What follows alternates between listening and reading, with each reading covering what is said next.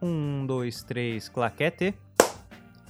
E aí, atômicos e atômicas, eu sou Pedro Gonçalves, este é mais um Pesco Podcast, na verdade um mini podcast, um minicast, um pocketcast, sei lá como é que se chama isso, mas eu tô aqui tanto em vídeo, eu tinha gravado um vídeo antes, mas eu achei interessante e importante também estar tá no feed dos podcasts, para falar sobre o final da, da temporada do Pesco Entrevistas, que foi muito melhor do que eu imaginava, e também do novo quadro que eu espero que vocês gostem. O novo quadro eu postaria hoje, na terça-feira, quando vocês estão ouvindo essa mensagem.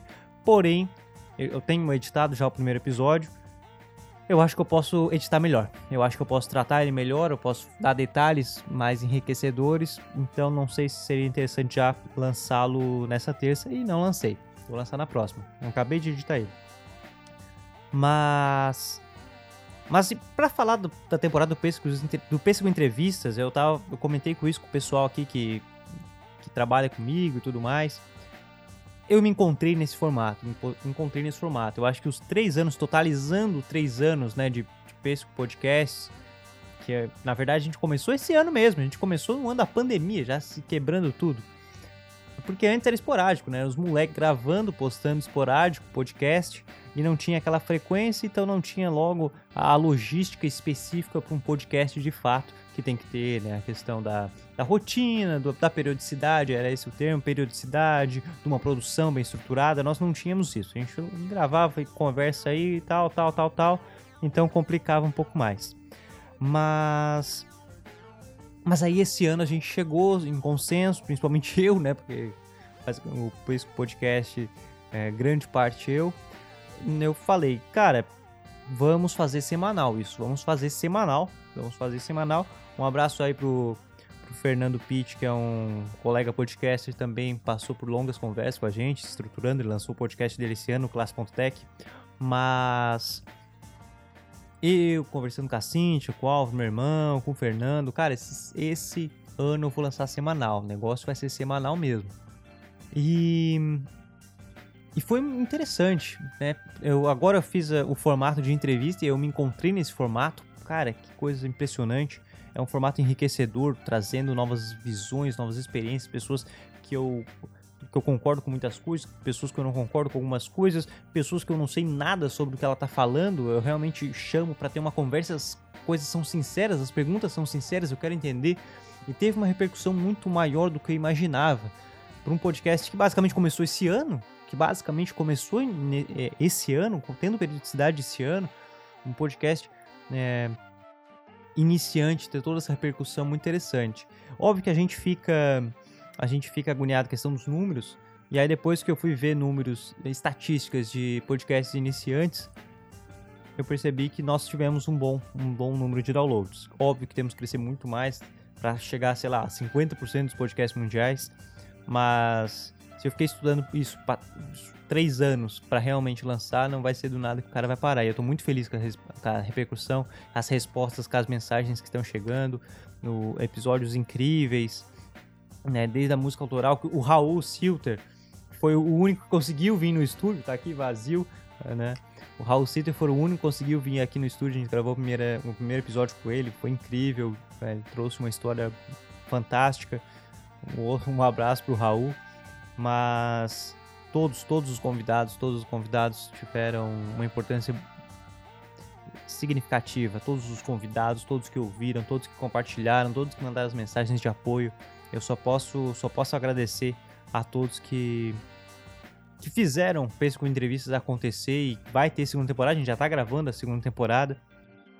Então tá fantástico, tá fantástico mesmo. É, foi, foi um aprendizado ímpar, foi um aprendizado ímpar, assim. É, entrevistas semanais, direto entrevistando e criando pauta e vendo que entrevistar, então ia de música autoral para ficção científica, para desenho cyberpunk, para energia renovável, sabe? Para escrita criativa, o episódio da Carla foi o mais ouvido, sabe? Foi o episódio mais ouvido dessa temporada e um dos episódios mais ouvidos do Pêssego como um todo.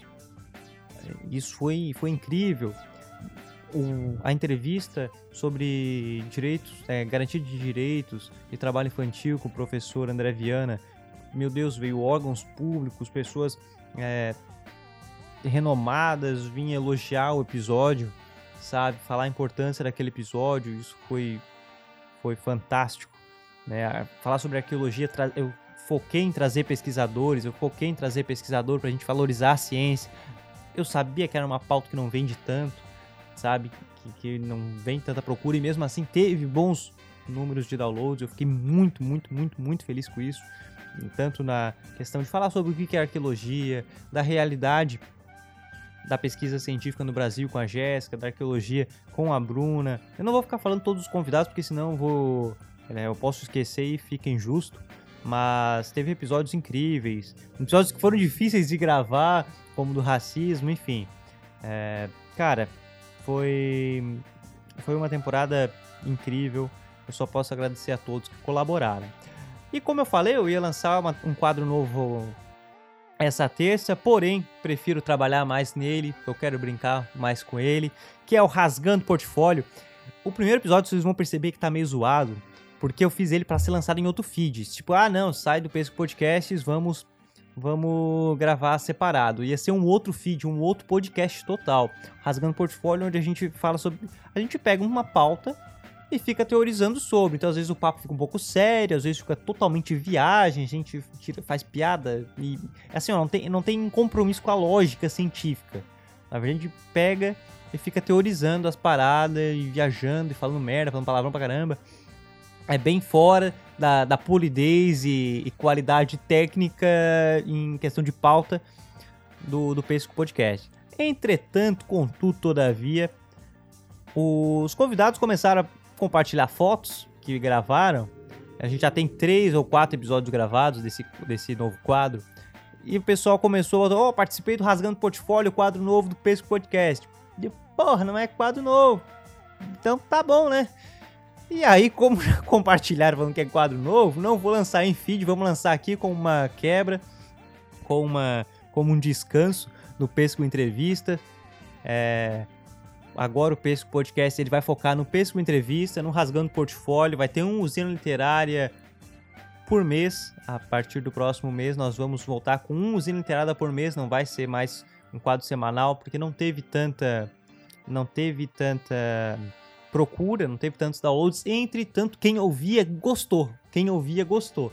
Então, é, em respeito a esse público, não vamos fazer semanal, porque dá muito trabalho e infelizmente não estava tendo retorno nós vamos fazer mensal, fazer um, um, quadro maior, né? Não vai ser 15 minutos, agora a gente vai fazer uma conversa maior, vai ter convidados, não vai ser só eu e o Vitor, vai ter convidados pra gente debater um livro e tudo mais.